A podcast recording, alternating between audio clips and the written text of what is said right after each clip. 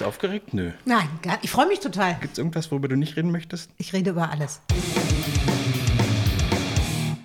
Vera Intwen wächst im malerischen Meerbusch auf. Als eloquente Einklatscherin beginnt sie ihren atemberaubenden Aufstieg in die muntere Medienbranche. Über 2000 Mal moderiert die patente Präsentatorin ihre sprachfreudige Sendung Vera am Mittag. Danach wechselt Vera den Sender und sucht Schwiegertöchter. Das beunruhigt Böhmermann, doch am Erfolg der Show ändert sich nichts. Wenn sie nicht vor karrierefördernden Kameras steht, engagiert sie sich für Charity-Projekte. Herzlich willkommen. Hallo Jim. Mensch, schön, dass du da bist. Die wichtigste Frage vorab. Wie ist der Beziehungsstatus zu Jan Böhmermann? Ist es kompliziert? Bist du Single in dieser Hinsicht oder ist es eine offene Beziehung? Seid ihr getrennt, geschieden? Also wir sind äh, in einer ganz offenen Beziehung, wo jeder machen kann, was er will und wo man sich gegenseitig respektiert. Super, haben wir das ja geklärt? Seid ihr euch überhaupt jemals persönlich begegnet? Äh, ich glaube, wir haben uns ähm, einmal auf irgendeinem so Medienevent gesehen und ich hatte, glaube ich, schon zwei oder drei Einladungen. Damals noch, als der das mit der Charlotte Roche gemacht hat für ZDF Neo. Da konnte ich aber wirklich zeitlich nie, also das, ich wäre auch hingegangen. Jetzt kam nichts mehr. Aber wenn er mich anruft, ich komme. Sehr gut. Gehört, Einladung verschicken, dann wird alles gut. Zurück zu deinen Anfängen. Deine Eltern hatten Kaufmannsladen. Genau. Und ich habe irgendwo gelesen, dass du vor dem, vor dem Schulbeginn da morgens schon buckeln musstest, stimmt das? Ja, ja, das stimmt schon. Also ähm, meine Eltern, es war ein kleiner Lebensmittelladen, später wurde das dann Feinkostladen, weil dann kamen die großen Märkte, da mussten die sich ein bisschen spezialisieren. Und meine Schwester und ich, wir hatten morgens vor der Schule schon so eine Stunde Dienst. Das heißt, die Milchtheken einräumen, alles was mit Milchprodukten zu tun hat. Weil die, die geliefert wurden morgens. Das wurde morgens geliefert und um 7 Uhr, kurz nach 7 wurde aufgesperrt. Ne? Dann kamen die ersten, haben Zeitungen, Brötchen, Milch und so gekauft. Und dann haben meine Schwester und ich die Regale praktisch eingeräumt, die Zeitungen eingeräumt. Äh, das war unser Job, ja. Und bist du deswegen besonders gut in Mathe oder bist du deswegen gut im Verhandeln von Verträgen? Also hat sich das, diese äh, Tätigkeit. Das Schöne ist, also meine Verträge verhandle ich ja Gott sei Dank nicht äh, selber. Ähm, da habe ich schon mal sehr viel Glück, weil ich sage immer, ach, ist gut, Hauptsache es mhm. macht Spaß. Ich glaube aber, ich bin äh, verdammt gut, was Geld angeht. Also ich kann schon gut rechnen und ich habe auch früh gelernt, damals, dass die Mark nur 50 Pfennig wert ist, weil man ja auch Steuern zahlen muss. Also das habe ich schon immer drauf gehabt äh, und ja, also da das ist eingepreist. Das ist bei mir eigentlich dran. Also dass ich genau weiß, das, was du verdienst, gib bitte dem Staat was ab. Das gehört sich so. Kannst du dich erinnern, also wie es war, wie bist du zu Vera am Mittag gekommen? Wie war das? Also hat man irgendwann äh, bei dir angerufen? Also, ja, so ungefähr. Also ähm, ich habe ja das Glück gehabt, dass ich in den 90er Jahren als Privatfernsehen überall aufploppte, äh, dass ich da wirklich in jungen Jahren sehr, sehr fleißig war. Ich habe da äh, sehr viel hinter der Kamera gearbeitet, bei vielen, vielen Produktionen. Ich habe auch für Gottschalk gearbeitet. Man kannte mich auch. Habe dann das Warm-up gemacht, auch für Rudi Carell und da wurden immer noch viele, viele Castings gemacht. Und ich bin damals wirklich von Casting zu Casting gerannt, ähnlich wie bei DSDS. Ich glaube, ich wäre auch so ein Dauerminderes, ja, wenn es damals schon gegeben äh, hätte. Und äh, habe mich überall vorgestellt, habe äh, Probesendungen gemacht, aber mich wollte keiner. Und irgendwann, ja, äh, wie sagt man, steht da Tropfen hüllt den Stein. Irgendwann ist dann Sat 1 auf mich aufmerksam geworden, ein bisschen mit Hilfe vom Gottschalk. Und dann durfte ich Vera Mittag machen. Wie war denn dann der erste Tag? Also ich stelle mir vor, du, du, du, Studio war dir bekannt, aber wie war der erste Tag? Als wäre am Mittag, hm? du, als wäre am Mittag ähm, war der erste Tag, der war äh, eigentlich grauenvoll, weil es waren gefühlt 100 Leute um mich rum, die alle wussten, wie funktioniert Fernsehen und wie macht man das und jeder hatte ein Bedürfnis, mir zu sagen, wie ich was zu tun habe. Und ich wollte auch allen irgendwie gerecht werden und habe mich da nicht nur am ersten Tag, ich glaube so die ersten 50, 80 Sendungen, äh, habe ich mich da auch gar nicht gefühlt, sondern ich habe einfach nur funktioniert und habe Dinge gemacht, die man mir gesagt hat. Aber es war nie ich selber. Und es gab so ein Schlüsselerlebnis. Ich war mit meiner Freundin damals im äh, Skiurlaub in St. Anton und dann saßen wir an der Bar und haben kräftig einen äh, gezischt und da waren so Schweizer und die haben uns angesprochen und haben gesagt, du, wir kennen, also auf Schweizerdeutsch, ich kann das jetzt leider nicht so nachmachen, äh, du bist ganz anders als im Fernsehen. Und das war so zum ersten Mal der Punkt, dass ich gesagt habe, ich bin auch gar nicht glücklich. Es ist mein Riesentraum, dass ich Fernsehen machen darf, aber eigentlich habe ich dieses Glück nie gefühlt, weil ich nicht ich selber war. Und mit diesem Erlebnis habe ich dann alles über Bord geworfen, habe die Leute, die mit mir gearbeitet haben, schon noch ernst genommen, aber habe mich einfach auf meinen Bauch, und der ist ja groß genug, ne, und habe mich auf meinen Bauch verlassen und bin dann einfach durchmarschiert und ab da wurde es auch besser. Haben die das dann mit sich machen lassen? Ich meine, heutzutage so Verträge über 80 oder 100 Folgen sind ja eher die Seltenheit. Ja. Ähm, wenn du dann da hinkommst und sagst, nee, also Leute, ich mache das jetzt anders, wie haben die reagiert? Es hat keiner schlimm reagiert. Die haben alle mitbekommen, dass du reifst ja auch in so einem Daily-Prozess, das ist ja wirklich wie Fließband. Da reifst du ja auch viel, viel schneller. Und die haben das dann auch irgendwie akzeptiert, ja, dass ich mein Ding gemacht habe. Und ab, da hat man auch gemerkt, man kann sich auf mich verlassen. Ich habe die Show im Griff, äh, wir hatten die Quoten dann irgendwann im Griff und dann hat man mich laufen lassen. Hinter meinem Rücken werden sich auch das Maul zerrissen haben, aber das ist auch in Ordnung. Du hast fast 2000 Sendungen gemacht. Ja. Gibt es denn da noch eine Geschichte oder die eine Geschichte, wo du sagst, da erinnere ich mich an den Protagonisten, weil das war so skurril oder es war so toll? Also gibt es die eine Geschichte? Oh, es gibt tausende äh, Sendungen, an die ich mich sofort erinnere. Ich habe immer sehr, sehr gerne äh, multiple Persönlichkeiten gemacht. Ich weiß nicht, äh, ob dir das was sagt. Natürlich. Ja? natürlich. Äh, das mochte ich immer wahnsinnig gerne, weil da kriegte ich von meiner Redaktion auch immer Karten vorbereitet. Da stand dann drauf, Melanie, könnte aber auch Petra, Gabi oder Brigitte sein. Und wenn der Gast dann rauskam, dann habe ich auch mal gesagt, ich weiß jetzt nicht, bist du Petra? Nein, ich bin Melanie. Und dann stand da, ah, Melanie, Nichtraucherin. Alle anderen rauchten. Na, also das war immer für mich eigentlich das Schönste, war so ein Überraschungspaket. Das habe ich immer wahnsinnig gerne äh, moderiert, ja. Ich erinnere mich auch mal eine Buchbesprechung bei dir gesehen zu haben. Klar, wir haben auch über Wechseljahre geredet oder Rückenschmerzen, aber ähm, es bleibt eigentlich immer nur im Kopf die Sachen, die laut sind, die krawallig sind, die einen Aufreger haben und dadurch eine große Presse. Ich weiß ja, was ich gemacht habe in diesen 2000 Sendungen und deswegen ist es für mich nicht nur klassisch die Schublade auf, es war Trash, es war Unterhaltung, manchmal laut, manchmal leise, aber es war alles dabei. Und gibt es da was, wo du sagst, "Hm, würde ich heute anders machen? Also gibt es Ja. so eine Sendung, wo du sagst, also die habe ich richtig versemmelt, weil, äh, keine Ahnung, mein Team mich falsch vorbereitet hat, weil ich äh, selber eine Situation falsch eingeschätzt habe oder der Gast eigentlich nicht vor die Kamera hätte kommen sollen? Also ich bin ja jetzt ein paar Tage älter als damals zu Vera Mittagszeiten. Ne? Da war ich 28, jetzt bin ich 50. So. Meine Lebenseinstellung hat sich natürlich geändert. Das wäre auch schlecht, wenn ich nicht mit der Zeit gewachsen wäre. Und ich glaube, vielen, vielen Gästen habe ich mit meiner großen Klappe und auch der Macht des Mikros, äh, die habe ich falsch behandelt, die habe ich falsch eingeschätzt, die habe ich falsch interviewt. Das habe ich damals nicht extra gemacht. Heute mit dem Abstand denke ich, ich hätte bei vielen, vielen Themen, das waren nicht nur ein oder zwei Sendungen, sondern es war bestimmt 10, 15 Prozent, gerade bei den Lauten, hätte ich viel sensibler, viel rücksichtsvoller mit den Menschen umgehen müssen. Ja.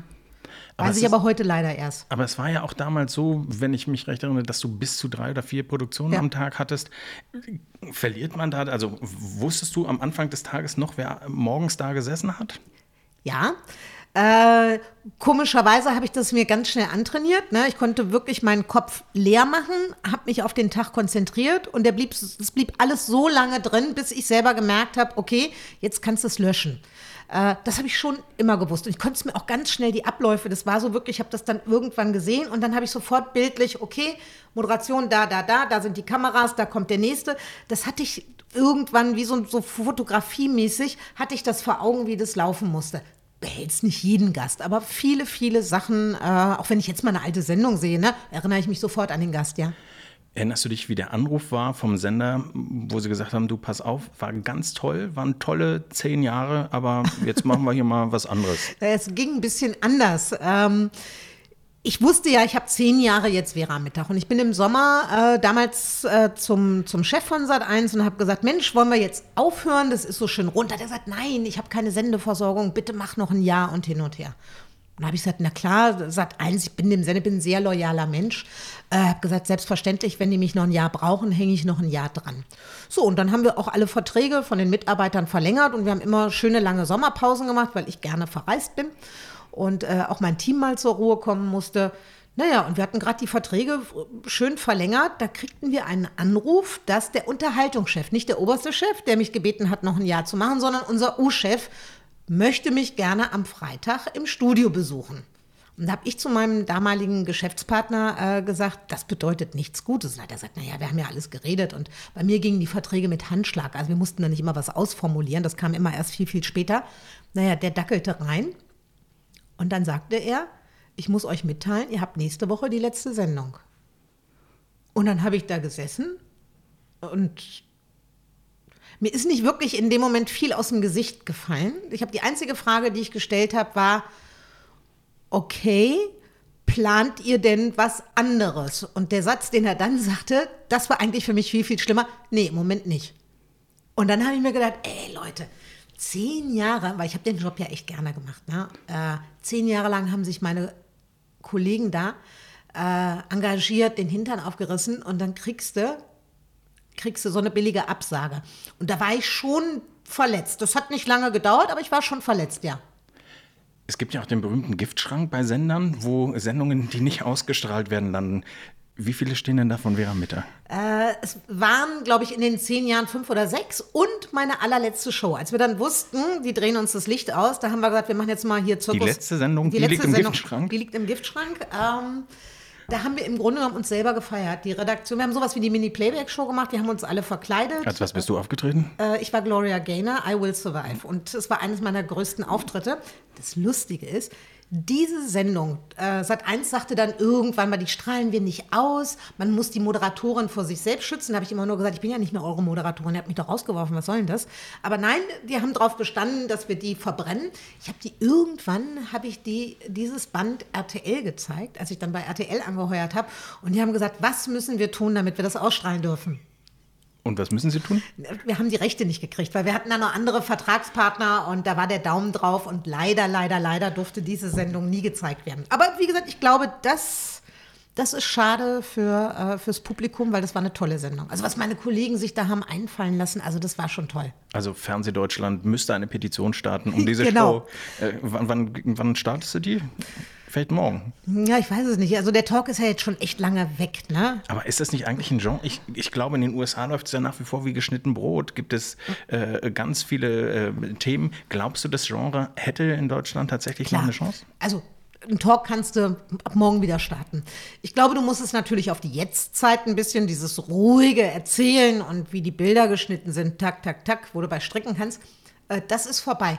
Ich glaube, das kannst du schon machen. Es traut sich aber kein Sender, weil das, was mit den Scripted Realities am Nachmittag läuft, ist ja wesentlich preiswerter. Funktioniert auch von der Quote. Hat aber in meinen Augen, wie sagt man, man hat nicht so ein Brand. Ne? Also das für den Sender. Wir waren halt Sendergesichter, ja, ob es die Brit ist und damals auch die Sonja. Äh, wir waren Sendergesichter und da wurden wir auch noch anders aufgebaut. Das gibt es ja heute gar nicht mehr. In der Daytime muss was gesendet werden, aber da achtet man schon sehr auf die Kosten. Wie viele Leute glauben denn, dass am Mittag dein richtiger Nachname ist?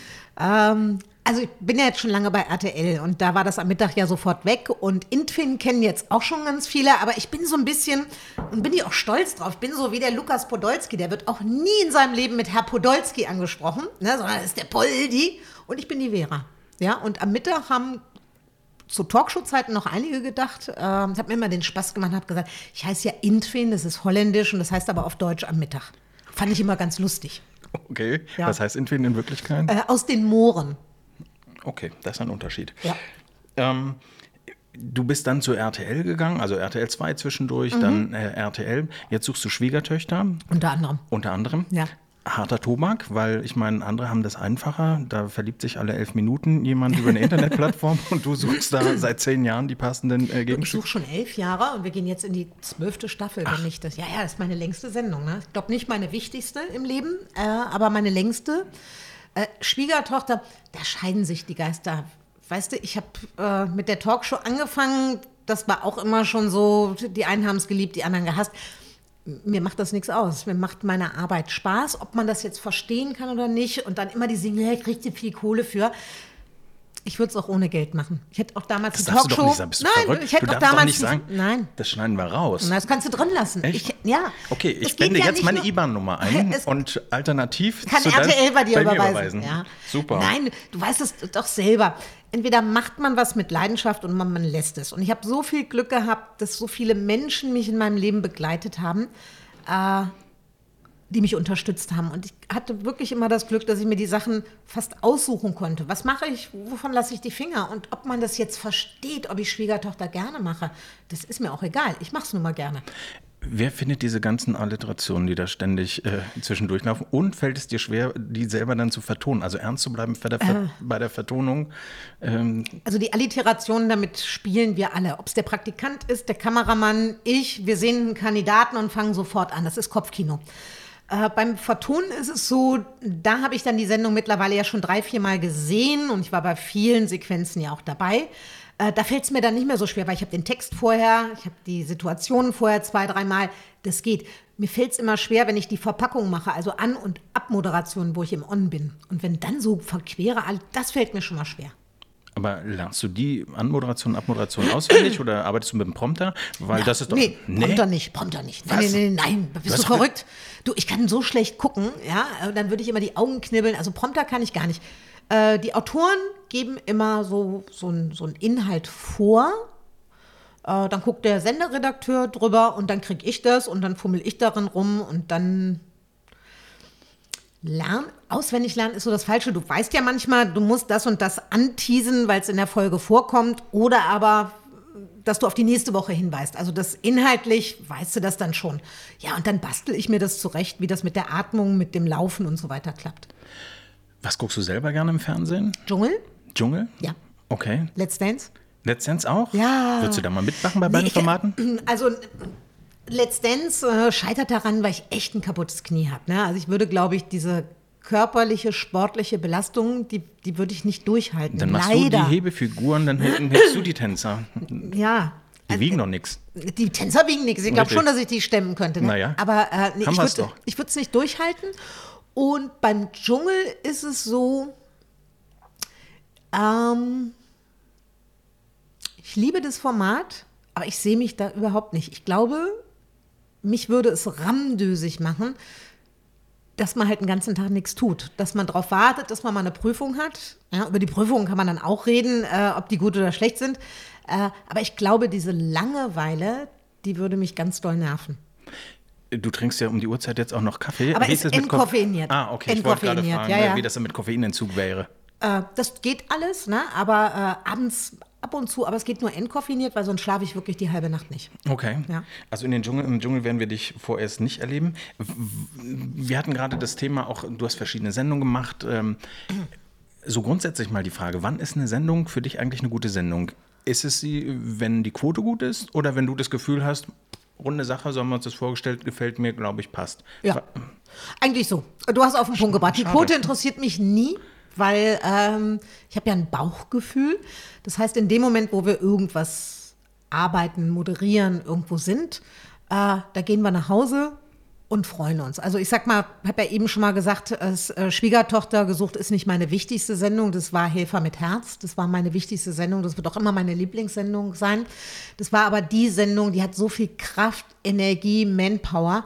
Und wir haben da geackert bis zum geht nicht mehr. Und nach dem Finale, wenn, wir, wenn ich mich abgekabelt habe, dann war es wirklich so, dass ich gesagt habe, ich freue mich auf den nächsten Einsatz. Also wenn du das sagen kannst, ne, obwohl du wirklich durchs Tal der Tränen gegangen bist, 16, 17 Stunden, das hat ja auch viel mit Vorbereitung. Ich habe das ganze Ding auch produziert, mit Verantwortung.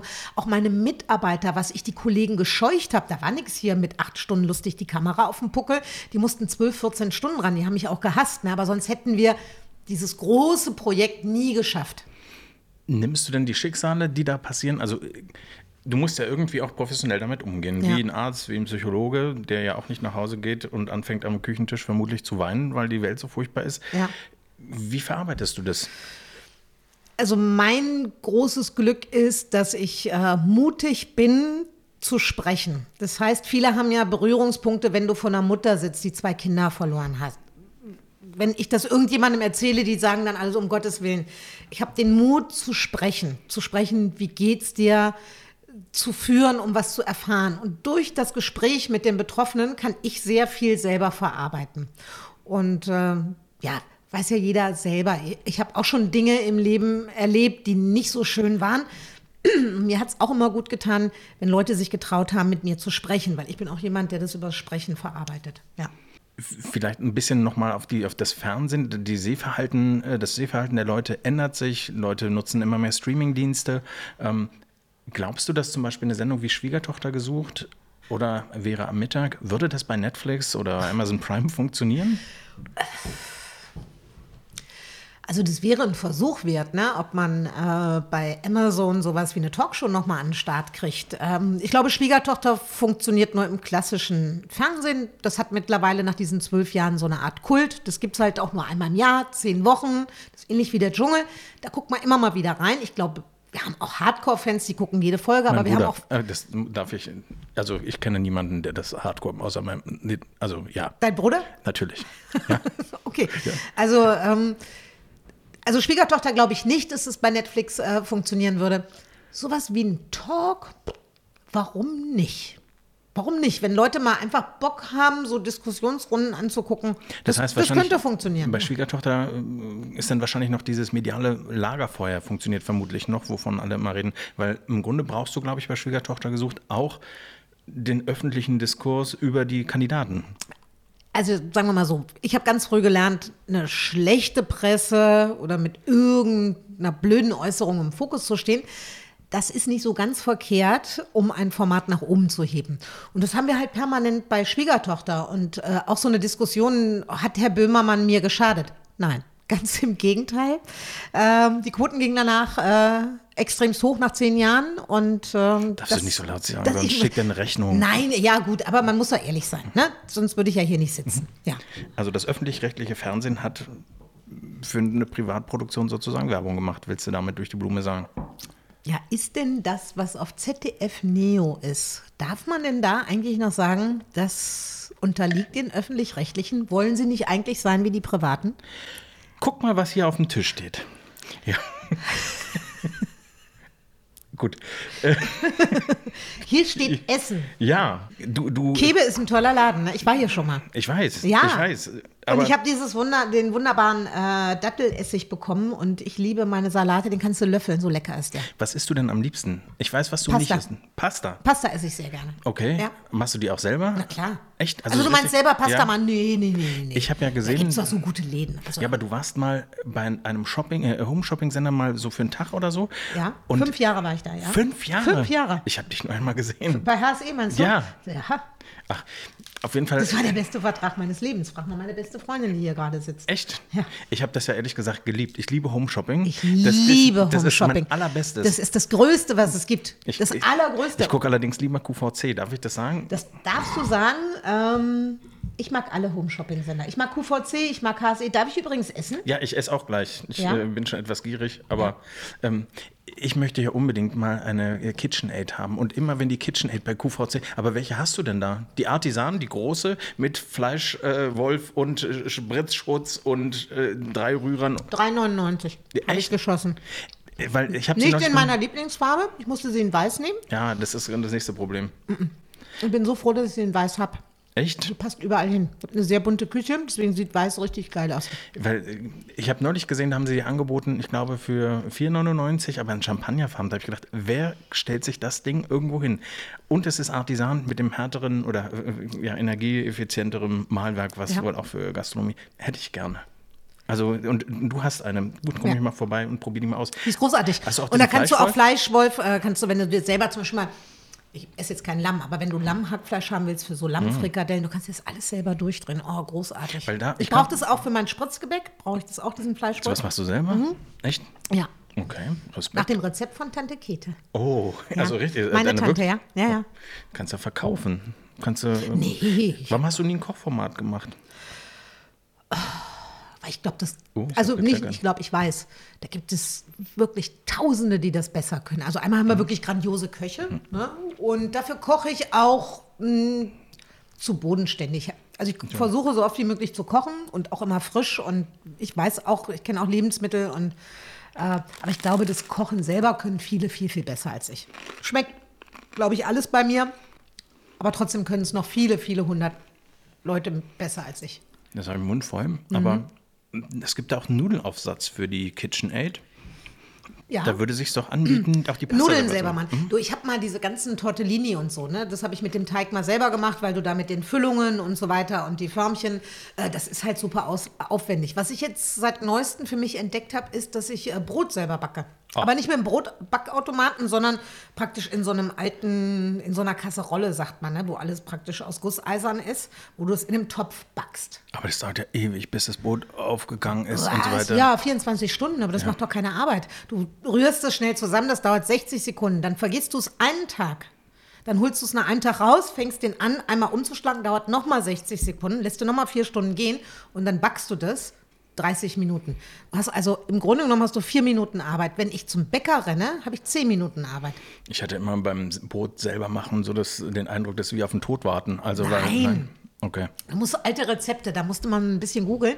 Also jetzt nicht den ganzen neumodischen Quatsch und nimm mal so ganz alte Rezepte, wo du einfach wirklich nur Mehl, Salz und Hefe zusammenkippst mit Wasser. Und dann kannst du die aufpimpen mit Zwiebeln oder Oliven. Vielleicht oder, auch so einer Paste. Da sind doch auch, ist doch. Ja, die Paste ist jetzt zu feucht, würde ich sagen, um Okay. die in so einen Hefeteig zu packen. Nicht, die sollte man besser drauf machen. Deswegen steht die ja daneben, dass wir die auf dieses wunderbare Brot tun. Man weiß ja viel über die Sachen, die du gemacht hast, aber über dein Privatleben relativ wenig. Ja. Ähm, dass du eine Partnerin hast, ist relativ spät erst veröffentlicht worden. Hast du das Gefühl, dass du mit einem Coming Out zu einem früheren Zeitpunkt möglicherweise deine Karriere, also das Einfluss auf deine Karriere gehabt hätte? Oder ist es eigentlich wurscht?